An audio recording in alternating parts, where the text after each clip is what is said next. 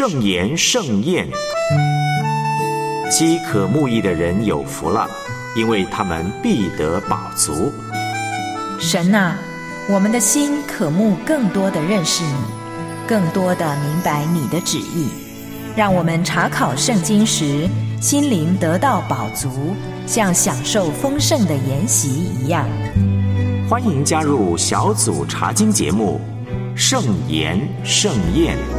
将你的话语写在金箱上，刻在心板上。主啊，我站立，我敬畏你，献上一切。主啊，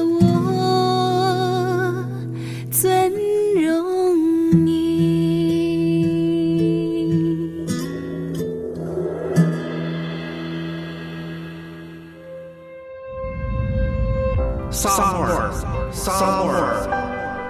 耶和华，请说，仆人静听。神在寻找承接复兴的器皿，神要兴起重要的领袖，神要拯救走在黑暗中的子民，听命胜于献祭，全然委身，甘心为神摆上。小组查经系列《撒母耳记上》。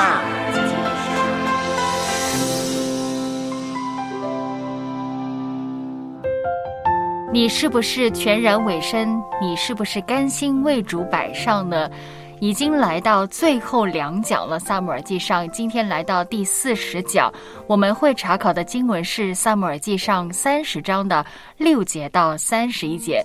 先来自我介绍一下吧，我是苏小燕。听众朋友，大家好，我是木心。还有电话里头的两位老师好，我是海毅。嗯，海毅、木星好，还有正在收听节目的你好。我先来重温一下上文主要内容吧。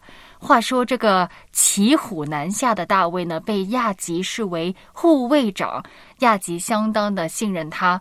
正当我们都在想，哎呀，大卫怎么躲过这项命令呢？结果神出手，非利士的首领坚决反对让一个希伯来人来出战，亚吉费尽唇舌也说服不了他们。神帮助大卫化解了一个难题，结果大卫回到喜格拉以后，发现家没了。妻儿被掳了，跟随他的人甚至失去理智，说我们要用石头打死大卫，因为他们要找一个可以责备的对象。祸患临到大卫的时候，他能怎样呢？今天我们看的是，严格来说应该是七节到三十一节。不过呢，我们也重温一下上文提到的第六节。我请海毅帮我们读一下三十章的六节，可以吗？好的，三十章的第六节。大卫甚是焦急，因众人为自己的儿女苦恼，说要用石头打死他。大卫却依靠耶和华他的神，心里坚固。在这个穷途末路还有内外攻击的时候，大卫他选择怎么做呢？海英选择依靠神。这里告诉我们说是。因为他依靠耶和华他的神，所以他心里就得坚固了。嗯，你觉得是什么原因使他在这个重要的时刻，他要投靠回转神呢？在这段时间，无论是在前面遇到拿巴的妻娶了他加密人亚比该以后，还是在这当中经历的，他也是渐渐的回转归向神了，以至于在这样的紧要的关头。然后他依然选择依靠神，而不是用自己的方式与方法，不再用自己的方法了。木星，你也来说说，嗯，大卫在菲利士与他的家人、妻子居住了一年零四个多月吧？大概你觉得他在菲利士的这段时间，他跟神的关系是怎样的呢？我们说他好像陷入一个属灵的空窗期，你怎么看呢？也没有了。其实呢，我们可以用非常紧密还有依赖神来形容大卫和神的关系的。虽然大卫在困境当中，但是他与神的关系是非常的紧密的。不知道大家有没有听过一句话，就是说有事的时候就有神，没事的时候就没有神。嗯，所以呢，当一些困境、当一些困难临到的时候，恰恰是我们去寻求神与神建立更紧密关系的时候。所以不要放弃这样一次机会。嗯，大卫好像觉悟了、苏醒了，他靠着主，他也可以成为一个化危机为契机的一位领袖。当然，你可以说从二十七章，甚至他决定去非利士，好像经文没有记载他去求问耶和华，好像是照着自己的想法，觉得这样做才是最安全的，能够避过扫罗的追捕。似乎是非常平顺，像木星说的很顺利的感觉上，我我过得还蛮不错的。但是心里是不是能够得到真正的喜乐平安呢？应该是不能够的。甚至我记得有一集张琴老师说，大卫怎么感觉上有点狡猾呢？他很会使用这个语言艺术，让亚吉真的相信他了。可是他没有投靠耶和华。来到第六节这里，我们终于看到大卫他投靠耶和华，依靠神，并且从神那里得到真正的力量、真正的勇气。好，我们正式来看一下今天的经文七节到三十一节，七到八节，你看一下神是怎么回应大卫的求问呢？你也可以再回忆一下。其实，在二十八章六节，扫罗也求问过神，但是后来得不到任何的启示。你觉得两者之间有什么分别呢？木星，其实呢，我们看到大卫和扫罗都是在求问，其实求问之下呢是有很多的不同的。哎，我记得新约有一段经文说。你们得不到是因为你们不求，你们求也得不到是因为你们妄求，就是求的方式不对。我们来看一下大卫怎么样求的呢？大卫求神，问他是否应该去追击亚玛力人，并恢复被掳走的财物和人口。神就回应他说：“你要追，必追上，必救得回来。”但是我们看到扫罗怎么样呢？二十八章的六节那里说，扫罗求问耶和华，耶和华却不接着梦和或乌灵或先知回答他。为什么同样的求问，上帝应允了大卫，而没有应允扫罗呢？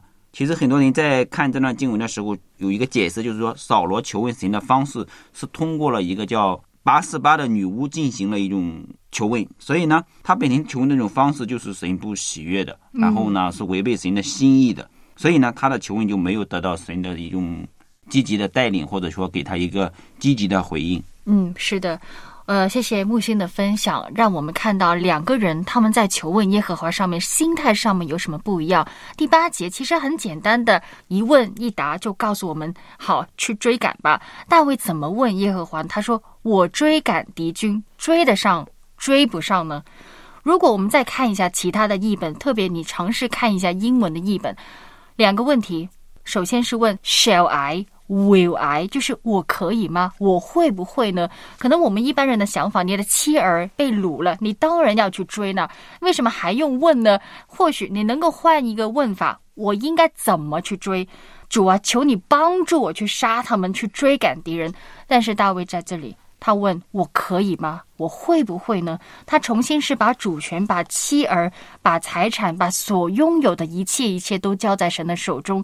真正的信心不像扫罗那样消费神。利用神帮助自己满足自己的想法，真正的信心是不是相信神能够满足你心里所想的，而是把所有的主权都交给神。神也是非常喜悦与他亲近的人，他也会启示给大卫施恩典给一切敬畏他的人。得到神的启示以后，众人包括大卫打起精神营救家人，来到第九到第十节。走着走着，大概走了二十五公里左右吧。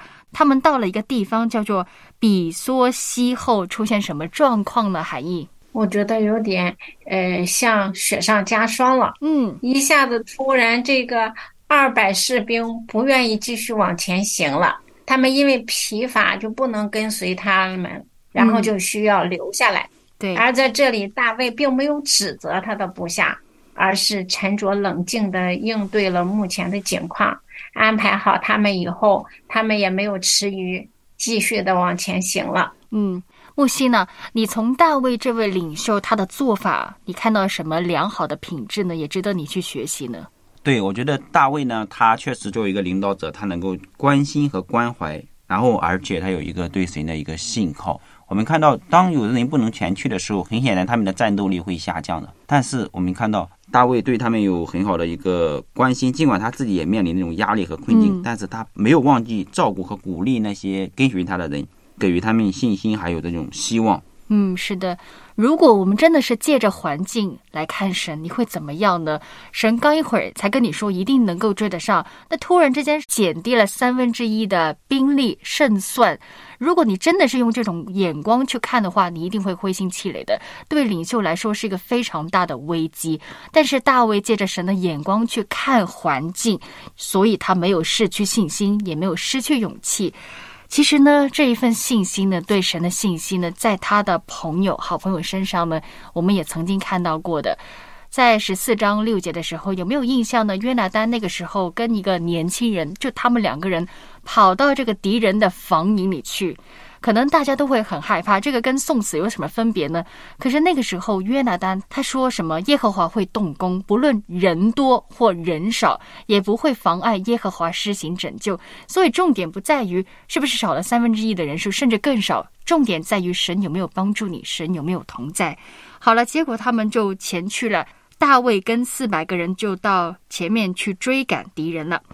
来到第十一节到第十五节，他们走到田野的时候呢，遇见什么事呢？可能在这里要补充一点，你说他们东南西北在哪个方向前行呢？经文好像没有告诉我们，也没有告诉我们他们到底知不知道是什么人去洗劫他们的家乡呢？可能在那一刻也不知道的，只能按照自己的常理去推算。好吧，我们往这个方向吧，有可能会找到敌人，只是有可能。来到十一节到十五节，他们在田野遇到什么事呢？海义遇到了一个患病的一个埃及人，就停下来以后，然后给这个少年人吃饼喝水。按理说，就像说的，在这个紧要的关头，你说说也是大卫一下子做了一个让人不可思议的事情。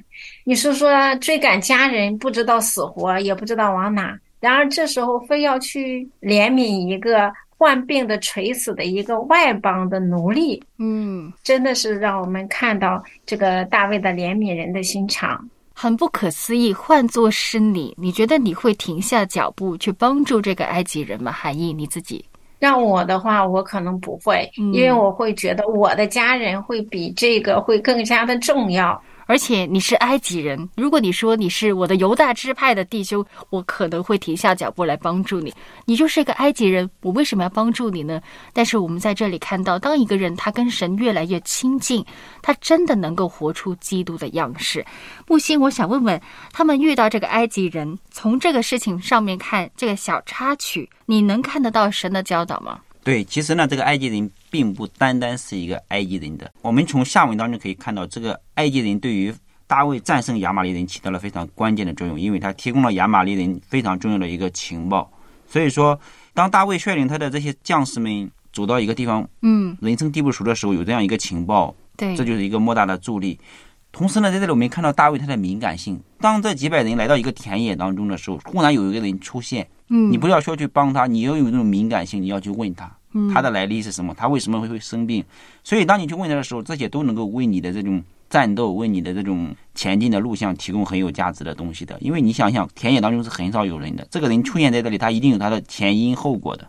大卫抓住了这样一个机会，为他战胜亚玛力人提供了一个很好的契机。对，一个非常好的契机。我非常同意木星所说的，大卫是个将要当王的领袖，他一定需要有某个程度的智慧，还有敏锐感，对每一个人，对每一个突然跑出来的一个人都有一个警觉性。对对，当然我们在这里可以看到大卫他的心肠比较好了。嗯其实相对于他的心肠来好，更重要的是他把握机会。然后这种敏感性的一个心智，我感觉作为一个领袖，比他所谓的一个心肠好，会有更大的一个价值的。嗯，两样的生命品格都能够为他做王带来非常好的帮助，因为这个是个重要的人物，因为他知道亚玛力人他们在哪里庆祝，就是在营地，能够提供准确的地点。还有一个教导，刚才也说到，你要善待每一个你遇到的人，因为你不知道神在什么时候、哪一天会使用这个人来帮助你，来成就你的生命。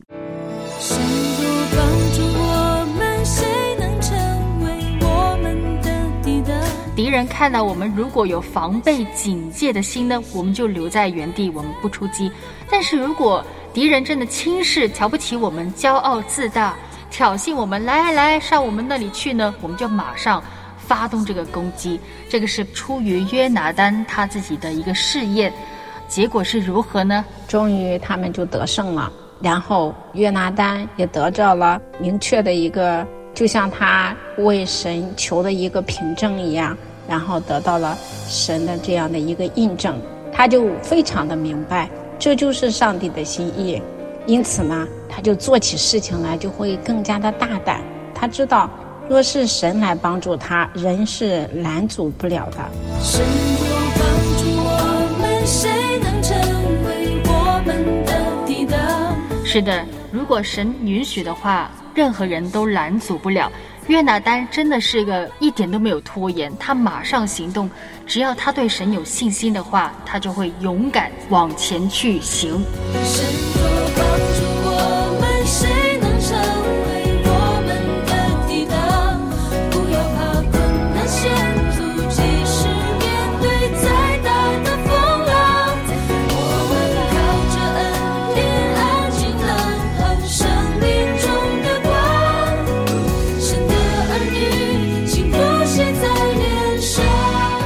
现在收听的是圣言盛宴，幸福写在脸。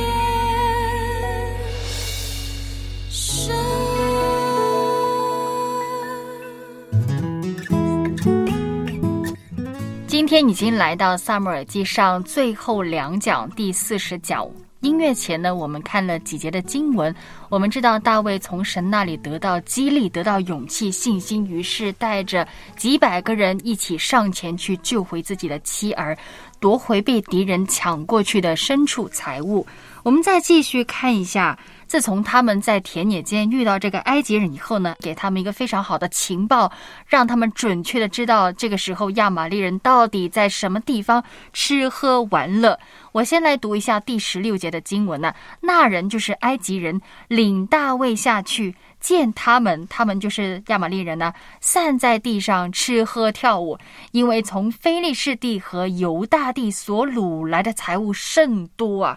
我们尝试带入这群人的想法，为什么他们完全没有防备之心的？经文说他们是散在田地的一大片的土地，不知道确实的人数有多少，反正一大群人在一大片的土地分散起来。从他们这个没有防备心的行动，怎么有利于大卫的突袭呢？海毅，你觉得？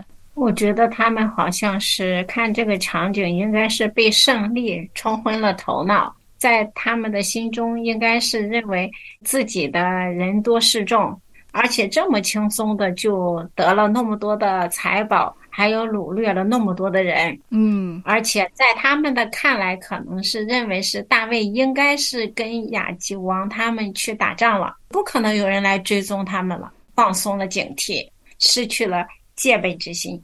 但是还有一点，我觉得神应该使他们失去了戒备之心，嗯。因为前面神已经告诉大卫必能够追得到嘛，所以既然在这里了，也会神使他们这样那么让安逸在这里。嗯，神在出手，神在保守，他们真的会以为大卫去打仗了，因为他们不知道菲利士的首领阻止大卫去打仗吗？你想想看，北上九十公里的以弗大老远的地方，没有人会发现我们的，所以没有特别找人去把风看守，就是一群骄傲狂妄的人吃喝玩乐，完全没有防备的，没有秩序的分散在各处。因为游牧民族本来就是居无定所的嘛。你想想看，一大堆人呢，我们都是啊，你吃饱你就想睡吧，而且还会喝酒啊，喝醉酒啊，行动缓慢，没有战斗力的。当大卫突袭的时候，他们是来不及聚集起来，来不及组织起来，所以大卫的突袭呢，是杀他们一个措手不及的，很轻松就能够把他们打败了。十七节到二十节，请问这一次的攻击的结果是怎样的呢？木星十七到二十节，结果，对，我们看到大卫应该说是取得了全胜的，嗯因为经文也有很好的交代呢。三十章的十八节那里说，亚玛力人所掳去的财物，大卫全都夺回，并救回了他的两个妻来。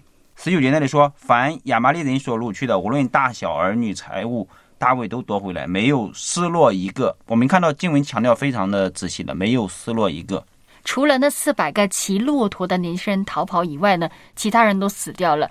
而且呢，现在是有两大群的财物牲畜的，一群是他们本来自己有的，那另外一群呢是战利品。这些战利品从哪来的呢？就是亚玛力人从其他地方掳掠来的战利品。什么地方呢？菲利士地、犹大地，所以战利品是非常非常的多的。整个氛围应该是非常的开心，因为能够跟家人重聚了。自己的财物呢，牛羊牲畜呢，没有失落一个。于是呢，二十节有些跟随大卫的人呢，他们就赶在原有的群畜前边说：“这是大卫的掠物。”刚才也说了，有两大群的东西的。其实，你想想看，他们讲这句话的时候心情是如何呢？也可以对比一下，在三十章六节的时候。他们的情绪、心情有没有落差的呢？海义，很大的落差。嗯，从这也可以反映出人性的善变。嗯，真是在前一天的时候还要拿石头打死大卫呢。对对。但是这一天之后获得了大胜以后，这个态度就得到了一百八十度的转变。而且人其实就是这样，只看眼前的利益得失。想想相比较来说，还是我们的神可靠。嗯，他是永不改变的神。也是我们唯有可靠的神。确实，简单的一句二十节，这是大卫的略物，我们就能够看到人性的另外一面。呃，很可惜的要说一句，能够跟你同享福乐、分享喜悦的人可能有很多，可是能够跟你共患难的人又有多少呢？人真的是善变的，人真的是很软弱的。但也请大家，包括我们自己，不要对人性失望、沮丧。大卫也不是对人性失望的，他只会仰望神，而不是仰望任何一个人呢。当然，你也能够理解他们的心情，高声欢呼赞美，因为家人都来了嘛，财物也没有缺。我们能够体谅人的软弱，但是我们也做一个有福同享、有难同当的一个朋友、一个家人，好吧？我们再往下看。二十一节到二十二节，当所有人的人都非常关心，看着我们到底拥有了多少战利品，每家每户可以分得多少的时候呢？在场好像只有大卫还记挂着那两百位已经精疲力尽，在比索西看守器具休息的人。所以二十一节说，大卫回到他们那里，并且上前问候他们。可是当有些人看到大卫这个举动呢，他们。有什么不满意呢？木星，对我们看到他们非常的不满意，因为他们没有参加战斗嘛。嗯，这些人可能就认为，你既然没有参加战斗，你就不能够得这些战利品。嗯，你觉得他们的说法合理吗？按照他们的理解，当然是合理的。在他们的价值上，还有另外一个价值，就是大卫所行的那种价值。嗯，所以呢，有的时候没有比较，你就没有伤害的。当我们把这两条价值放在一起比较的时候，我们可以看到高下立见的，是不是？嗯，他们可能就觉得三个字：凭什么？你没流过血，你没出过汗，你不许拿，甚至你的妻儿都是我救的。基于公平的准则，我们都是觉得嗯不合理啊。他们生气不满意也是能够理解的。可是二十三节到二十四节，大卫怎么回应他们的不满？大卫是怎么看待那些看守兵器的人呢？海义。我们先来看一下二十三节到二十四节。大卫把这一切的荣耀都归给了神，因为说这些都是耶和华所赐的，无论是战斗胜利也是神赐的，战利品也是神允许所得到的。嗯嗯。如果没有参加战斗的勇士，其实也是神的百姓。对对，在这里呢，其实也彰显了大卫君王的这个领导力吧。他诶，心胸宽广，不是看他的利益得失，而是看全局的。嗯，那两百个人，他们真的是一无是处吗？经文也说他们是看守器具，你想想看，你去打仗的人，你身上除了兵器以外，你还有很多的衣物啊、东西呀，你都必须有人帮你去看守吧，不然你把他们带上去上战场，多么的不方便，多么的麻烦。而且他们留在那个地方也是有好处的，如果后面突然有其他人攻击的话，他们还有人可以上前去报信号。所以无论是前线的还是后援人员。都是非常重要，但关键在于两位刚才说的，这是神施恩典的，在场没有一个人有资格说人是靠我自己的力量去救回来的，战利品是我夺回来的，就算是大卫也不能这么说的。神赐给他们胜利，使他们能够脱险，所以在场的每一个人都是领受恩典的，不是靠自己的能力去夺回一切的。当然，这是领导的一个危机。他首先要面对一个难题：到底我要论功行赏，我还是要一视同仁呢？但是大卫很清楚知道，不是靠人的能力夺回一切。再一次看到大卫是用神的眼光去看所有事情，也能够成为部下的一个非常好的榜样，越来越有君王的风范了。分配战利品的指引啊。譬如在民数记三十一章二十五节到三十一节，或者约书亚记二十二章八节，木星能不能够跟我们说明一下呢？呃，以色列早期的分配，我们可以看到，就像小袁刚才说的，民数记的三十一章二十五到三十一节，还有约书亚记的二十二章第八节。其中呢，民数记的三十一章二十五到三十一节说，摩西在指导以色列人对待米甸人的战利品时，给出了非常详尽的一个指引，将战利品中的金银铜铁锡和铅等财物。以及各种的器具、珠宝等物品呢，都分成两半，其中一半归属参与战斗的以色列军队，另一半归属全以色列会众。同样呢，在约书亚记的二十二章第八节那里说，当约书亚派遣流变、加德和马拿西半支派回到他们在约旦河东所得的地业时，他也嘱咐他们要遵守耶和华的律法，要爱耶和华，并要依靠他。这说明呢，在以色列人的律法中呢，对于战利品的分配有明确的规定和指引，分配的好。嗯，分配的让人心服口服，关乎到下次战斗的一个成败的。嗯，我们看到在这里的经文给我们了两种的分配的原则，是不是？其中一种是那些匪类提出来的，是不是？嗯，对。还有一种是大卫主张的，因为这两种分配原则，他们产生的后果是不一样的，整体的利益会有不同的。嗯，所以我们看到大卫呢，他高瞻远瞩了，他采取了一种更合乎神律令、更合乎作为一个领导那个职位上的一个分配的原则。是，你看，其实以前也有过相关战利品分配的指引，刚才木星也提到过。那为什么大卫在这里要重新好像立个定规呢？就感觉上以前的人坚持不了，以前的人也像那些恶人一样，觉得不满意、不合理。但是如果这一切都是神所赐的，我们凭什么说有的人值得拿，有的人不值得拿了？所以从大卫开始成了以色列的一个定规。他除了把战利品平均的分配给前线的、给后援的。二十六节到三十一节出现很多个地方的名字，很多城镇的名字，也包括他从前所到之处。海义为什么大卫要把战利品送给其他人，包括他的好朋友犹大的长老呢？我个人觉得他应该有四个意思吧。第一个就是遵守神的命令。第二个是大卫把亚玛利人所掳来的战利品分给犹大的各位长老以后，这是巩固他们之间的关系。嗯，等着大卫做王以后，希望能够得到他们的拥护吧。第三个是为了向那些在大卫遭到扫罗追击的时候曾经帮助他们的人们的一个感谢表示。第四个就是向他们显示一下，他虽然住在腓力士地。但是呢，对以色列犹大还是忠心耿耿的，真的可以向以色列的同胞证明，我可以靠着神以后保护百姓，也能够攻打外族人。谢谢海一刚才非常仔细的分析了四个因素啊，你不要说他是功利主义。他将来要当王的，而且他离开了以色列国境，其实有一段很长的时间了。他这么做呢，帮助他以后当王了铺平道路。你说他是不是笼络人心、打好关系呢？但是你不能够否认，他真的是一个知恩图报的人。大卫所拥有的一切呢，曾经在一天之内呢归零，到后来失而复得。我想今天听众朋友可以多一点时间去想想，大卫这个巨大的改变。给你带来什么看法呢？你有没有曾经试过，你什么都没有，然后神赐给你很多很多，根本是你意想不到的丰富呢？我相信你也有这种经历的。下个礼拜我们会继续看三十一章的经文。我是苏小燕，我是木星，我是海毅，我们下回再见，再见。不求别的，只求能遇见你，能与你同行。